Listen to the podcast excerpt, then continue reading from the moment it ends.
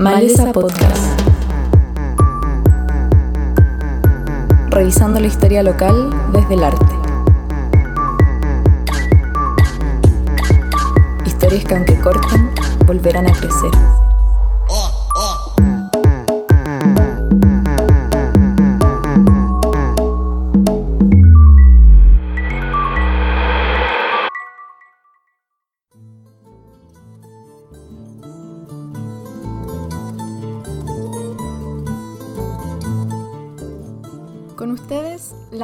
Parte del primer capítulo de Maleza Podcast, dedicado a conversar desde una perspectiva crítica con la antropóloga social María Eugenia Espiñeira, especializada en las salitreras de Humberston y Santa Laura, o más conocida como mi mamá.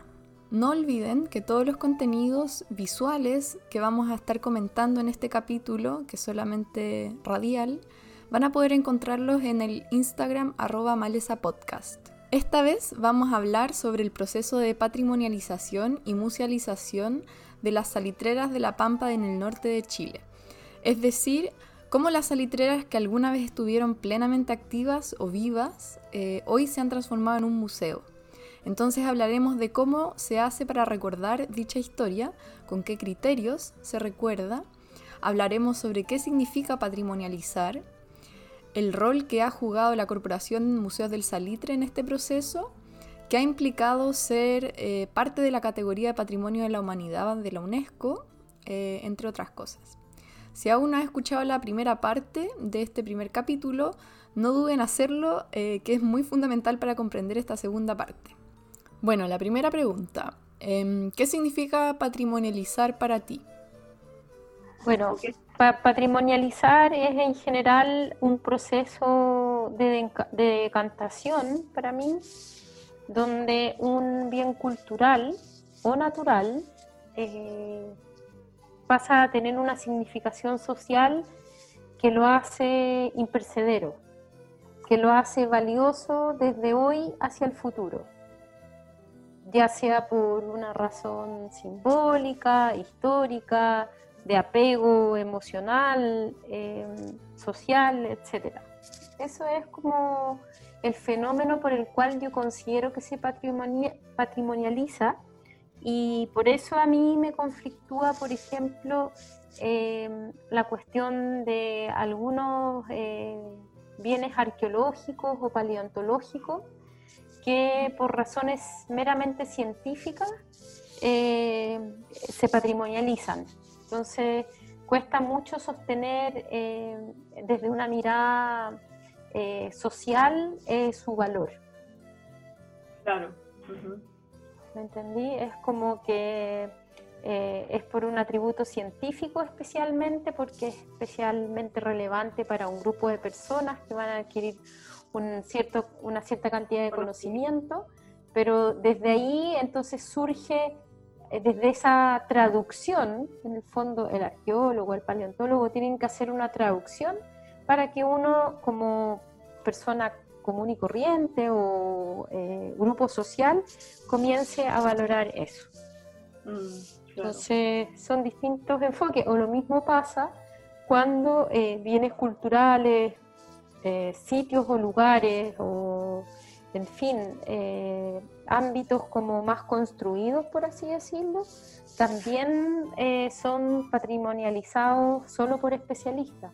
Claro, cuando hay- no hay una conexión con, con la gente que habita ese patrimonio. Exacto, que habita o que lo hace suyo o que tiene que darle una significación. En el fondo, eh, la construcción del patrimonio va a tener un componente intangible que es tanto más relevante que el componente tangible. Entonces, eso es como súper importante. ¿cachai? Y yo creo que cada vez se ha ido entendiendo más. De ahí Claro. el tema de la sustentabilidad por medio del funcionamiento de las comunidades, etcétera. ¿Y por qué crees que es importante o fue importante patrimonializar las salitreras? Bueno, lo que te decía, que para mí es excepcionalmente rico y, y poderoso el hecho de que se hayan patrimonializado a partir de una solicitud eh, de los campinos y no del Estado eh, o de un grupo de especialistas. Creo que eso tiene un valor que lo hace especial dentro de los sitios de patrimonio mundial chileno. Pero por otro lado, porque efectivamente son representativas de un fenómeno histórico y social único que no se va a repetir y que tiene efectos en, nuestra vida y nuestra sociedad hasta el día de hoy. ¿Y cómo evalúas que se ha llevado este proceso a cabo, la patrimonialización de las salitreras, específicamente de Humberstone y Santa Laura, personalmente? Bueno, hay una, hay una cuestión que creo que es súper interesante, que es una corporación privada sin fines de lucro, la que administra el sitio, y se ha puesto el acento desde lo privado hacia lo público. Eh, el Estado ha estado apoyando permanentemente, pero ha sido un modelo relativamente exitoso. Y dentro de los sitios de patrimonio mundial chileno, yo te diría bastante exitoso. Eh, eso a mí me, me hace mucho sentido y tiene que ver también con el apoyo transversal que tiene este tema al menos a nivel regional. Eso es súper bueno. Es como indiscutiblemente identitario, ¿entiendes? O sea, nadie va a discutir que las salitreras son fuente de identidad para la gente del norte. Y eso ojalá siga siendo así porque se desarrollen nuevas externalidades positivas, digamos. Creo que eso podría ser. Y me parece que desde esa gestión eh, privado-pública, vamos a decir, hay una cuestión súper eh, valiosa y bastante única. Que tengo una pregunta sobre em, la Corporación Museos del Salitre. Eh, es una instancia privada que surge justamente a partir de la necesidad pública de que haya eh, como, una, como una corporación, una figura que se haga cargo específicamente de, los procesos pantinos de, de memoria, por decirlo así porque el Estado no da gasto, por decirlo así. Eh, no, básicamente porque el Estado no, va a tener competencia, no tiene competencia, y porque está este grupo de personas eh, que eh, sí tienen el interés de hacerlo. Entonces la figura más adecuada efectivamente es la corporación privada sin fines de lucro, que como te decía recién ha dado muy buenos resultados en este caso porque tiene apoyos transversales y em, efectivamente el Estado eh, se descansa en este administrador, pero no por eso deja de apoyar. O sea, con la escasez de recursos que hay para el tema patrimonial, el Estado ha hecho esfuerzos sostenidos y constantes para apoyar a esta corporación, eh, que de hecho eh, se ven reflejados en la salida de la lista del Patrimonio Mundial en Peligro del sitio el año 2019. Ya, sí, igual vamos a hablar del tema del, sitio Patrimonio Mundial más adelante. Pero antes, em, bueno, antes de la próxima pregunta, eh, creo que sería importante recordar esta pugna que hubo en el siglo XIX entre el británico Raskin y el francés, francés Violet Leduc, el francés, iba a decir. Bueno, eh, en resumidas cuentas, eh, Raskin eh, prefería conservar en lugar de restaurar y Violet Leduc se inclinó más por la, como por decirlo así, restauración estilística. O sea, llegando eh, Raskin al punto de, de como rehacer cosas que quizás no fueron como fueron, pero hacerlas más de lo que son. O sea, eh, como exagerar eh, la estética de algo para, para poder recordarlo así de una manera como estereotipa, no, como intensificar el estereotipo, por decirlo así, de algo eh, Raskin quiere dejar todo como está y Leduc quiere como rehacer un poco las ruinas, eh, exagerando en ciertas, en ciertas veces. Eh, entonces la pregunta es, personalmente, ¿qué prefieres, Raskin o Leduc en el caso de la salitrera? O, quizás un gris, quizás no blanco y negro, pero... definitivamente un gris, porque hay cuestiones que creo que amerita la lógica de Violet Leduc en, en cuanto a restauración estilística, eh, porque va a tener em, una coherencia o porque va a tener un poder de representación eh, que de otra manera no lo logras.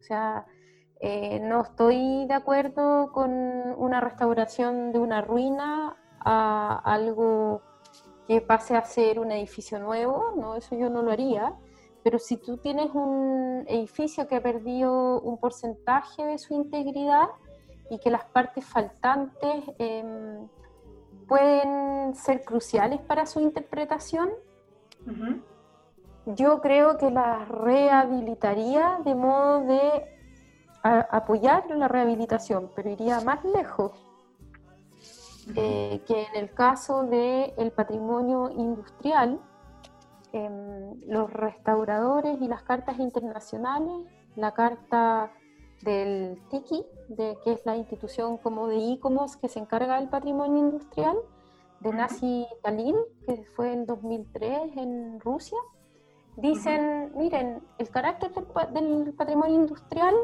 por tener, salvar grandes luces, por ser con materiales que fueron concebidos para un cierto fin, eh, por no haber sido estilísticamente ni eh, funcionalmente pensados para ser conservados, van a permitir eh, mayormente rehabilitación de uso.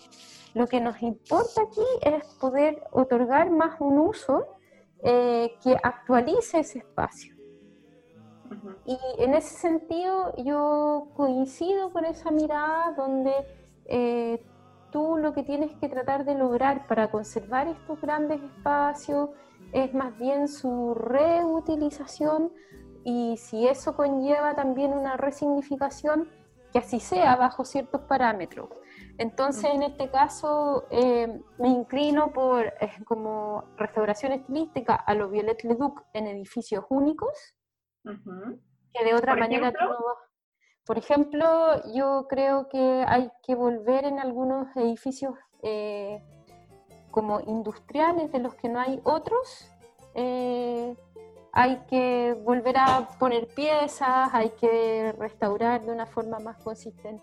Eh, como, y por otro lado, yo creo fehacientemente en que lo que está ya en un estado de, de ruina o de desplome y que hay más representaciones como por ejemplo campamento, creo que hay que dejarlo así, que hay que conservar la ruina y que eso te sirva para entender la magnitud de lo que fue la industria. No puedes pretender restaurarlo todo, pero por ejemplo incluso la planta de lixiviación, que es como el edificio ícono, ¿no es cierto?, de la industria, del proceso industrial, eh, yo trataría de, de integrarle parte, de restaurar a su imagen eh, y por supuesto teniendo como base eh, la idea de que lo más importante es que se conserve. Hay que pensar que todas estas cosas fueron hechas con materiales que nunca se pensó que tenían que durar porque iba a patrimonializarse. Esto es un accidente, ¿me entendí? No es, no es la iglesia de Notre Dame dedicada a Dios, donde tú sí estás pensando en mil años. ¿Cachai? El constructor sí está pensando en algo eterno.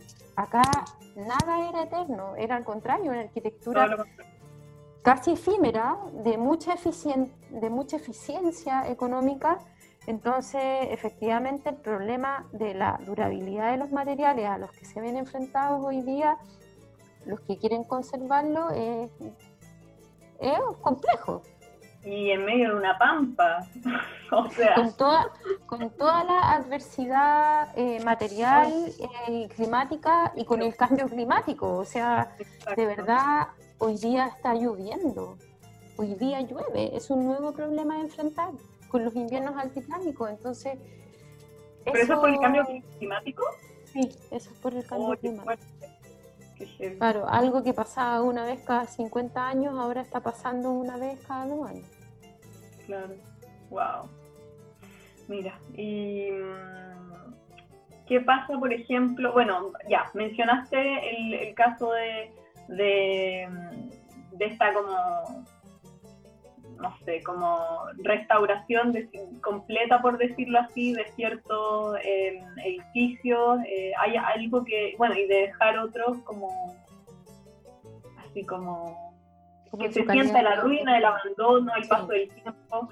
Em, hay otros casos, por ejemplo, yo me acuerdo igual en las entrevistas que, que, se mencionaba mucho que, no sé si en Humberson y Santa Laura específicamente, pero habían otras eh, salitreras en que las personas los pampinos que habían terminado yendo volvían y rehabilitaban esos lugares y, antes que el Estado o antes que una que, la corporación eh, hacían ellos acciones como por ejemplo con los juegos, restaurar, eh, poner áreas verdes, cómo se enfrenta eh, la memoria viva de estas personas que rehabilitan estos lugares a estas dos formas de, de patrimonialización de Violet Leduc o de Raskin. Claro, mira, lo que se propone en ese caso es muy concreto, ocurre en el campamento Don Guillermo, donde la gente se ha vuelto a apropiar de sus antiguas casas y allí no había una protección estatal ni, monumental. Y creemos que lo más importante en este minuto es efectivamente esa memoria viva. Y por lo tanto, eh, no se le da, en, ese caso particular del campamento Don Guillermo, tanta importancia a lo construido, sino al hecho de que constituyan lugares de reunión mm. y que allí ocurran eh, fenómenos que están vinculados a la cultura pampina. Entonces, eh, por decirlo desde una mirada, de una perspectiva, desde una mirada, perdón, científica de la restauración, Em, es una propuesta muy laxa en términos de que la gente lo que ha hecho es eh, retomar materiales que hoy día existen, que no son materiales nobles, que no son los materiales originales, que se ve eh, evidentemente intervenido, pero em, la verdad es que el sentido está en el uso que ellos les dan. Mm. Entonces ahí no, ahí no estamos tomando en cuenta ni a ningún academicista, no hay academicismo. Ahí lo importante es el, uso. Sí, y esa mirada responde a una urgencia como identitaria de esa gente. Sí, y entendemos que esa gente eh, es mayor, probablemente va a morir, eh, probablemente al final se abandone y haya que tener otra, otra mirada luego. Pero lo que ellos están haciendo hoy día eh, es valioso. Entonces, claro, entonces... de una manera claro, anti no sé, o anti... Sí, antiacadémica, no es antipatrimonial, es eh, antiacadémica. Claro, de una manera... Es una manera de aceptar aceptar eh, el aceptar el criterio popular, por así decirlo. Que es el, A ver, mira, a ver cómo te lo explico. Esta es una reflexión. Cuando las salitreras existían, eh, las personas no estaban pensando en usar los mejores materiales ni las cosas más caras, Simplemente tenían que utilizar lo que tenían a mano, lo que existía en el mercado, lo que el mercado les ofrecía, y eh, tenían que resolver eh, las cuestiones en términos constructivos. Hoy día nos parece que esas soluciones que ellos aplicaron son sumamente ingeniosas, eh, bajo preceptos de una arquitectura neoclásica, si queréis decirlo así, o de una arquitectura tradicional, eh, generaron composiciones armónicas y espacios bien entendidos, ¿ya? Eh, y generaron una, una, forma que tú identificas a plenitud como, ah, esto es una oficina salitrera, no tenéis que pensarlo mucho, Eh, y lo que hace la gente en este campamento es utilizar recursos disponibles, muchas veces provenientes de otros lugares, y esas son dos condiciones que se daban en la salitrera. Entonces yo, claro, no porque estén usando plástico, tengo que decir, no, esto es incorrecto porque en el fondo las salitreras nunca tuvieron plástico. Yo te aseguro que si las salitreras estuvieran vidas, vivas hoy en día, la gente usaría plástico, ¿cachai? Porque es lo que está a la mano. Entonces, a eso me refiero, ¿me entendí? El, el recurso humano al final es el mismo. Entonces, el material tiene que pasar a un segundo plano. Claro. Y en este como... Lo, material y lo estético, perdona, lo material y lo estético. Esta como situación eh, de como patrimonio vivo que hay en, en, el, en la salitrera de San Guillermo es exclusivamente en esa salitrera o también se da en otras? Por una cosa de época, de cuando dejaron de estar las salitreras. Sí, eh, yo creo que se da en este minuto en, en, el campamento Don Guillermo, que era un campamento que se que vivió la gente hasta muy tardíamente y yo no conozco otros ejemplos de ocupación, porque los pampinos lo que hicieron fue dejar sus oficinas en ruina, porque además existe una dificultad real para acceder a ellas. O sea, a veces no hay camino, eh, a veces están cerrados por las mineras eh, o por el ejército, en fin, por los otros propietarios del territorio. Entonces se empezaron a congregar en Humberston como gran lugar de reunión y desde ahí resignifican Humberston como un espacio de memoria. Ya, perfecto. Y em, bueno, también otra pregunta interesante eh, con respecto a las dificultades que van surgiendo en, este, en estos procesos de musealización em, y, también que tienen que ver con, con este habitar de la gente que que regresa a, su, a, su, a, sus salitreras y, las vuelve a habitar hoy día con esta nostalgia y todo eso, em, es, el tema de los grafitis. Porque claro, eh, ahí sucede mucho que, que, ellos van y yo lo que he visto por fotos, em, y bueno, también me acuerdo haberlo visto en, vivo, como eh, yo nací en este hospital, y de hecho hay, hay uno en, creo que es San Pedro, hermoso, eh, que dice como eh, yo no estoy muerto, lo estaré cuando no me recuerdo.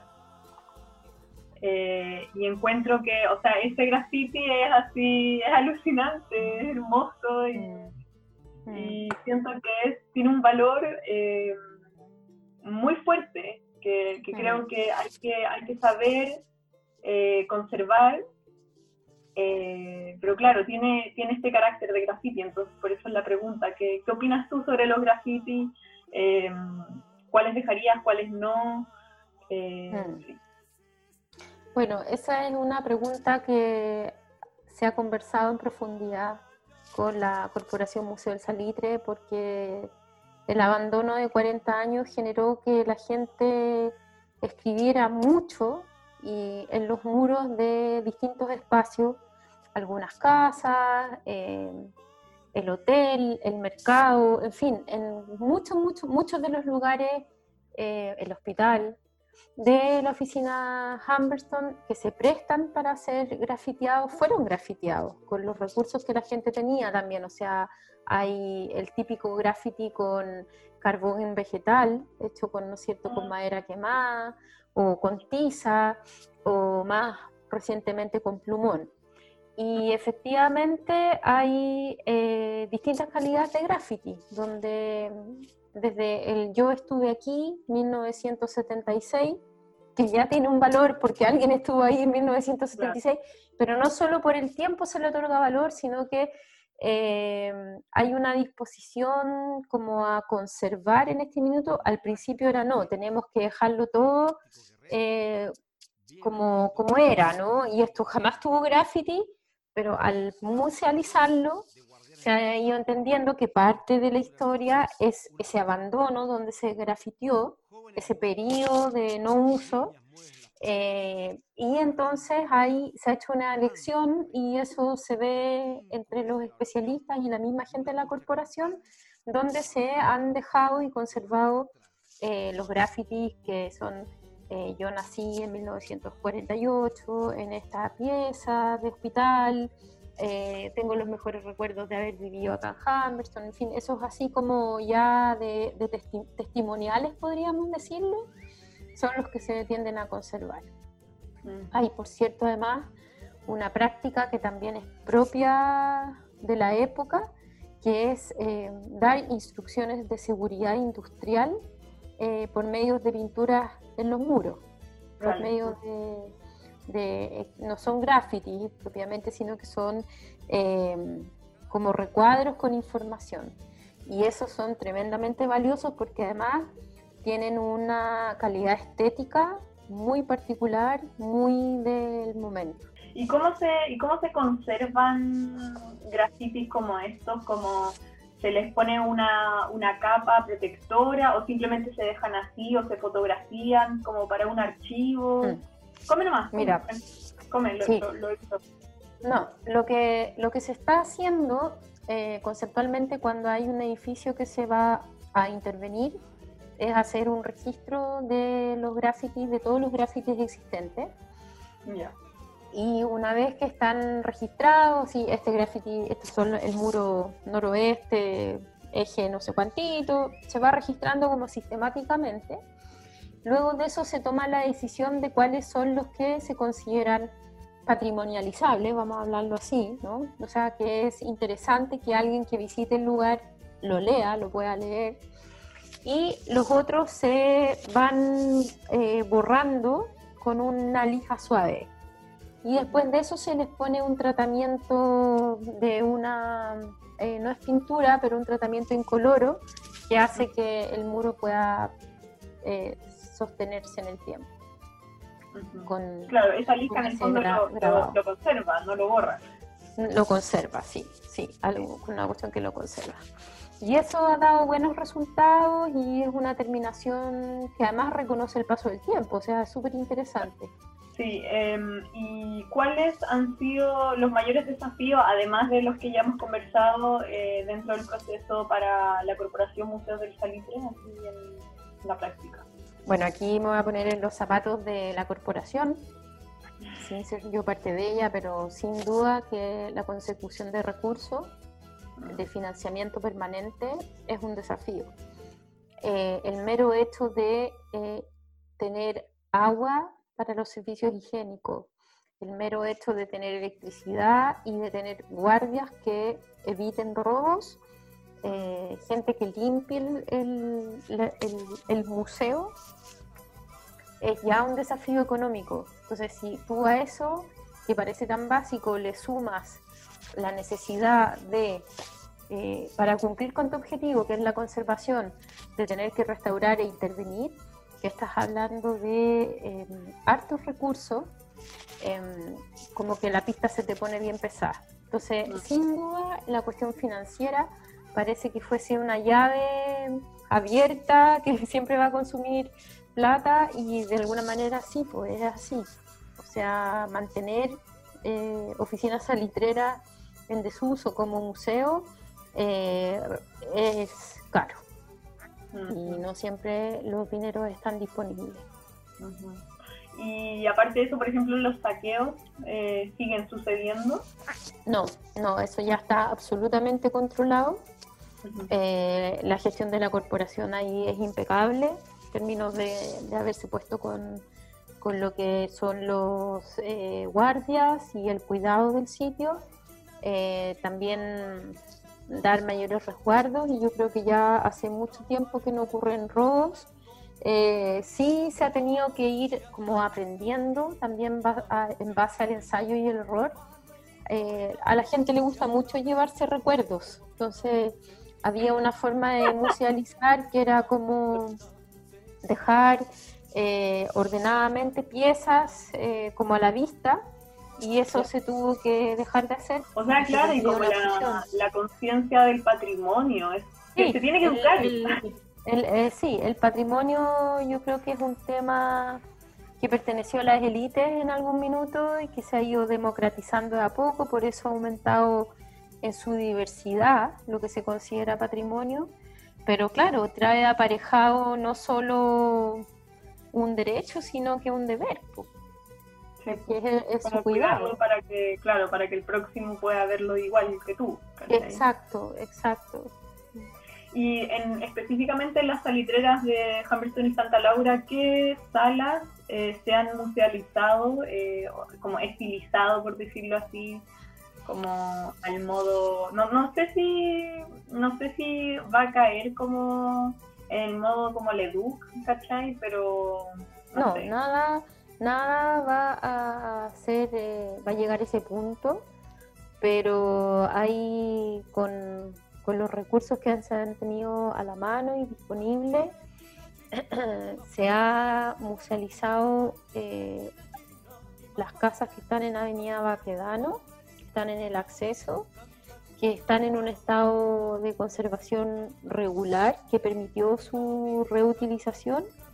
Em, lo, increíble, lo más eh, bonito que yo considero es que con una, eh, con una cantidad muy pequeña de recursos se han hecho cosas muy sencillas y lo que a mí me pasa es que cuando entro a alguna de esas casas eh, tengo la sensación inmediata de volverme para atrás porque mm. tienen, la, tienen la virtud de estar sumamente auténticas.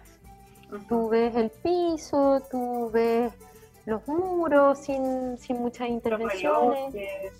sí, en los detalles también está la construcción. Y hay, sí, hay muchas salas de muestras temáticas que van mostrándote la complejidad del mundo salitrero eh, en que te vas encariñando. Por ejemplo, hay una sala dedicada a la cocina, hay otra sala dedicada a los juegos de niños, hay otras salas dedicadas a instrumentos de trabajo, eh, otra que tiene, em, cuando muchas cosas se fundían, entonces hay moldes para fundir.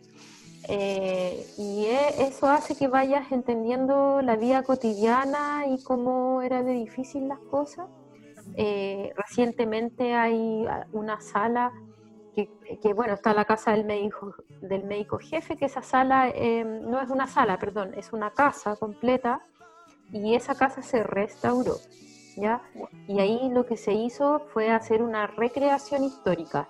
Así como esa casa, hay otras tres o cuatro casas que tienen recreaciones históricas de obreros, de empleados, como para poder irte dando a conocer cómo podía vivir un obrero, cómo podía vivir un empleado, etc. Entonces, yo creo que la visita en el campamento de Humberstone es muy interesante y desde el año 2016 tiene la joya de la corona, por así decirlo, que es el edificio de la pulpería, que está convertido en un centro de interpretación, eh, que eh, combina eh, recreaciones históricas, es decir, el sector de, de, panadería sigue habiendo una panadería, en el sector de venta sigue siendo un sector de venta, la carnicería igual, pero el resto del edificio tú vas a poder ver historia del salitre propiamente, historia de lo que fue la industria y algunos espacios que quedaron eh, vacíos, que eran los refrigeradores, los congeladores, y que es increíble pasar por ahí. Y con respecto, por ejemplo, a, no sé, como estas historias más ocultas, como por ejemplo la historia de las mujeres o, de las prostitutas, por ejemplo, que, que, hay, con suerte hay bibliografía de, de eso. Mm. ¿Tú crees que sería interesante también quizás incluir eh, algún, no sé si en el relato o en la reconstrucción histórica que se podría hacer eh, este tipo de, o en la cocina, por ejemplo, como el lugar del trabajo reproductivo de la mujer. Este tipo de... O sea, sin duda, son, yo creo que son cosas que están pendientes y que creo que enriquecerían el relato de la historia del salitre, de la historia de la industria del salitre, eh, y yo creo que no está lejos de la visión de la corporación ir haciendo salas como que puedan desarrollar temáticamente, porque hoy en la pulpería, eh, claro, hay como un, hay, hay luces, hay pequeñas como cuestiones que aludan a temas particulares, entre ellos, por ejemplo, lo que significaba el alcohol, lo que significaba la mujer, eh, el rol de la mujer, entonces, pero cada uno de los temas, que son varios, son muchos, podría ir tú decir, eh, lo, quiero desarrollar en más profundidad. Y eso hace que sea súper interesante el desafío que tiene la corporación por delante, porque puede ir cambiando y mejorando la musea, museografía del sitio dependiendo de sus recursos. Y eso hace, a su vez, que la visita, la experiencia de visita sea más rica y pueda tomar más tiempo y por lo tanto la gente, por ejemplo, no solo quiera estar cuatro horas, tres horas, sino que quiera quedarse un día y a lo mejor sea necesario comer, tomar agua, estar en un café y son ya como recursos como eh, complementarios que permitirían que la corporación maneje más fondos. ¿Y qué implica eh, para las salitreras eh, ser patrimonio de la humanidad de, la UNESCO? Eh, mencionaste que en algún momento se encontró en la lista de peligro. no sé si podrías explicarnos un poco qué significó esto, un poco más y, en, qué, situación se encuentra actualmente. ¿Qué significa estar en la lista del patrimonio mundial? es un reconocimiento a partir de la Convención del Patrimonio Mundial que nuestro país suscribió en 1980. Y mm, esa convención dice que eh, vale la pena conservar recursos culturales y, naturales eh, para el conocimiento de futuras generaciones, ¿no es cierto? Vale la pena tener patrimonio cultural y natural eh, porque eso nos enriquece a todos los pueblos y establece que deben haber eh, o que pueden haber 10 criterios por los cuales eh, los bienes, sean naturales o culturales, tienen eh, valor universal excepcional. Y en el caso de las oficinas salitreras, ah, son tres los valores que se les reconocieron, los valores universales excepcionales. Por lo tanto, este reconocimiento obliga al Estado de Chile a su conservación. ¿Por qué? Porque tiene que ser disfrutado y conocido por toda la humanidad. Em, los criterios tienen que ver con haber sido eh, un hito importante en términos de la economía del mundo, en esto que conversábamos delante, de cómo un fertilizante permite que se genere una agricultura y esa agricultura permite alimentar, alimentar más gente, pero a la vez eh, se transforma el desierto, se transformó el desierto y hubo un intercambio muy poderoso de personas. O sea, no solo, bueno, hasta ahora solo hemos hablado de la llegada de chilenos, bolivianos y peruanos, pero llegaron gente de muchas nacionalidades con una creatividad desbordante, hicieron pero una cantidad de cambios tecnológicos en corto tiempo y forjaron una cultura que hoy día es la cultura pampina. Hoy día la reconocemos, a pesar de que ya no existe el hombre que vive en la, en la pampa de esa forma, sí hay una cultura que trascendió. Entonces, esos son los valores universales excepcionales eh, que sin duda tienen que ver también con el impacto que tuvo en la formación de la nación, de nuestro país, eh, esta industria. Entonces, o sea, el impacto, por ejemplo, nadie va a poder desconocer eh, la gesta de lo que fue, finalmente derivó en la matanza de Santa María, ¿no es cierto?, la lucha por los derechos obreros. Eh, probablemente si no hubiera existido la industria del salitre, eh, hubiera sido todo mucho más lento en términos de, obreros demandando y luchando por sus derechos. Entonces, como que la huella aquí en Chile también es profunda en términos sociales y culturales, aunque haya sido solo en parte de nuestro territorio. Y, y, bueno, eso tiene que ver con la, con la lista de patrimonio mundial y el hecho de entrar en la lista de patrimonio mundial en peligro tuvo relación no con, no con estos valores que están reconocidos, sino que con el estado material del bien. Eh, es frágil, es un bien que estaba en una situación de mucho descuido durante años, eh, de falta de protección efectiva. Entonces, eh, sí, ¿qué es lo que pasaba? Que claro, hay cosas que estaban en riesgo de pérdida, de caerse, tenemos los terremotos, tenemos los incendios como riesgos muy presentes en la salitera, entonces, y ahora súmale la lluvia más recientemente. Entonces, eso ha hecho que, que esto se, se inscribiera en la lista en peligro. ¿Y eh, por qué? Porque los materiales, eh, básicamente el pino oregón, ¿no es cierto? Es un material súper apetecido por comerciantes.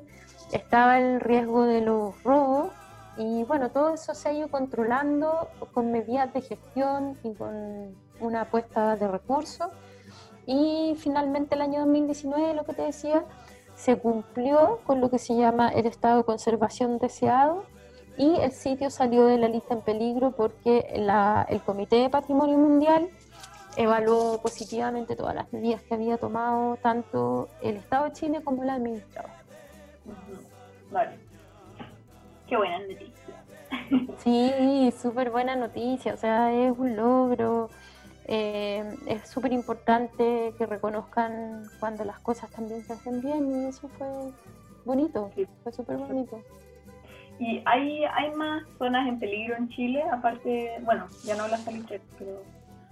Lo que pasa es que nosotros solo tenemos seis sitios de patrimonio mundial inscritos em, y en situación de, de que se puedan ir a la lista del patrimonio mundial, lamentablemente tenemos dos sitios que son el Centro Histórico de Valparaíso y las iglesias de Chiloé, porque ninguno de los dos se ha podido eh, evitar eh, problemas y conflictos que ponen en riesgo los valores universales y excepcionales por los cuales estos están inscritos. Entonces ahí falta gestión, ahí faltan recursos y mucha voluntad política de comprender lo que es un sitio de patrimonio mundial. O sea, eh, lo mismo que ocurre a nivel nacional, que mucha gente a veces dice, ah, yo quiero que me declaren monumento nacional porque así voy a poder postular a fondo, que es una quimera, eh, pero una vez que una vez que es monumento nacional no podéis dejar de serlo. Entonces te, enfrentas a un deber de conservación eh, que es bastante complejo. Comprometedor, claro. Sí, pues es un compromiso, es un compromiso. Entonces, políticamente a veces es bonito sacarse la foto con el sitio Patrimonio Mundial, pero después hacerse cargo del sitio Patrimonio Mundial Se tiene que mantener el diferente. Sí, pues. Sí. Y eh, volviendo al Museo del Salitre, ¿dónde se encuentra el Museo del Salitre dentro de las salitreras? Ya, lo que pasa es que ahí es como, como tú lo entiendas, porque, por ejemplo, eh, el museo, em, vamos a entender que todo, todo debiese tender a ser musealizado, eh, ya sea eh, otorgándole nuevos usos o el uso que em, eh, tuvo como muestra o que tiene para ser visitado. Pero también yo puedo musealizar permitiendo usos, ¿ya? O sea, por ejemplo, que el teatro siga siendo usado como teatro. Em, el hotel pueda ser usado como hotel o como lugar de reunión. ¿Entiendes? Eso, hay distintas formas de musealizar. Eh, la idea es darle un uso intensivo a la mayor parte del sitio y está en permanente desarrollo em, qué, qué lugares vamos a poder habilitar o rehabilitar para que sea más interesante la visita.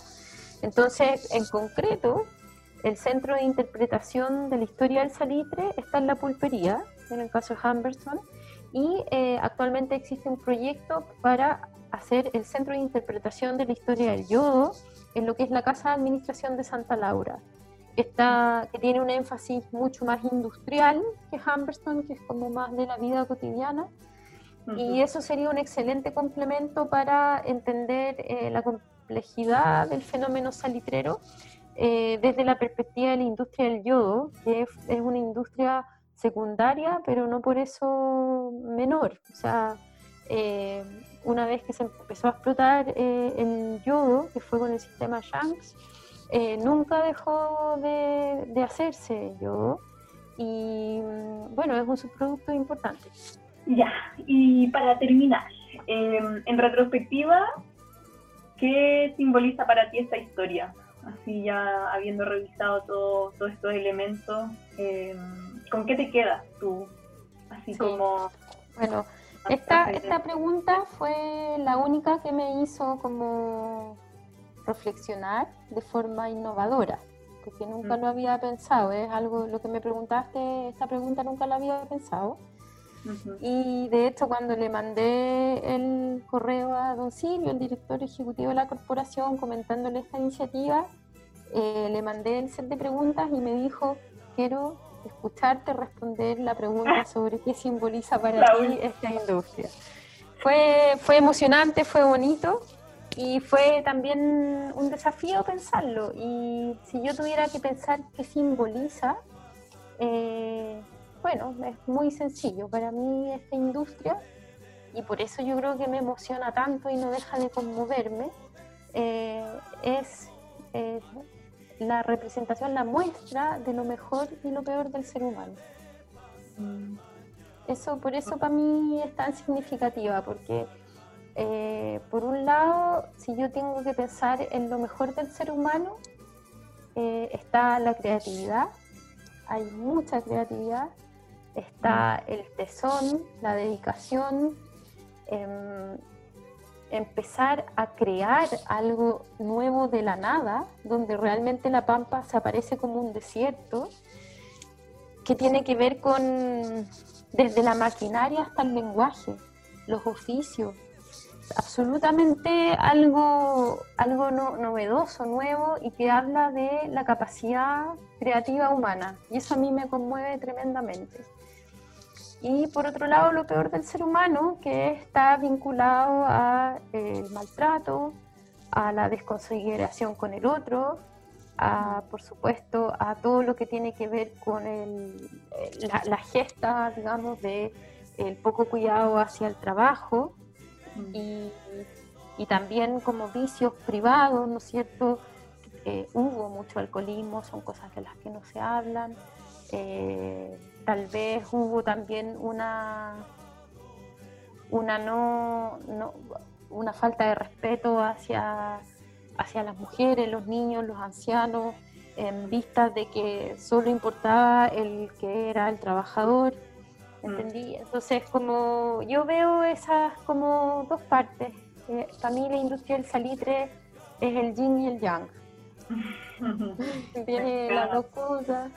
Y eso simboliza y por eso es tan potente, porque es, es como la vida. Es como la vida. Es que es muy loco, en realidad es como un, es un oasis de sociedad, es una cultura pampina, como que se congela en el tiempo, es una cosa muy rara. Sí, o sea, y entender eh, esa cultura extractiva que nunca, nunca más se va a repetir como ahí se dio. Entonces, con los recursos tecnológicos que había en ese minuto, es una sociedad que no va a volver. Y en ese sentido yo creo que sí vale la pena que entendamos eh, lo bueno y lo malo, el daño que le hicimos a la tierra, el daño que le hicimos a nuestros congéneres, pero también todo lo que ayudamos a que otros se alimentaran. Eh, en fin, eso, eh, es una industria significativa. Wow, ya, me, me desayuné con tu respuesta, me encanta. Yo creo que Don Silvio va a estar muy contento. padre mi, mi padre putativo. Sí, totalmente. Saludo a Don Sim, por Dios. Y bueno, para terminar, eh, en honor al espíritu y nombre de este podcast, ¿qué mala hierba trajiste hoy día para compartir? Bueno, hoy quise compartir con ustedes el diente de león porque me recuerda cuando yo era chica que me encantaba tomar su flor y por supuesto que soplarla y que cayera por la máxima cantidad de lugares y después cuando ya, y me encantaba su flor amarilla, me encantaba la flor del diente de león. Y ya cuando más de grande supe que además se podía comer, lo encontré total. Encontré que es una maleza total porque no solo es entretenida para un niño, es bella de mirar, sino que además se puede comer como la rúcula o como ensalada y crece en todos lados, o sea, era parte de, mi cotidiano en la calle, en los árboles de las calles, siempre hay. Entonces me parece una maleza muy bacán. ¡Ay, qué hermoso! Muchas gracias. bueno, muchas gracias mamá por compartir eh, tu sabiduría y experiencia con las salitreras. Eh, me voy muy contenta con este primer capítulo. Y nada, te mando un besito, nos estamos viendo.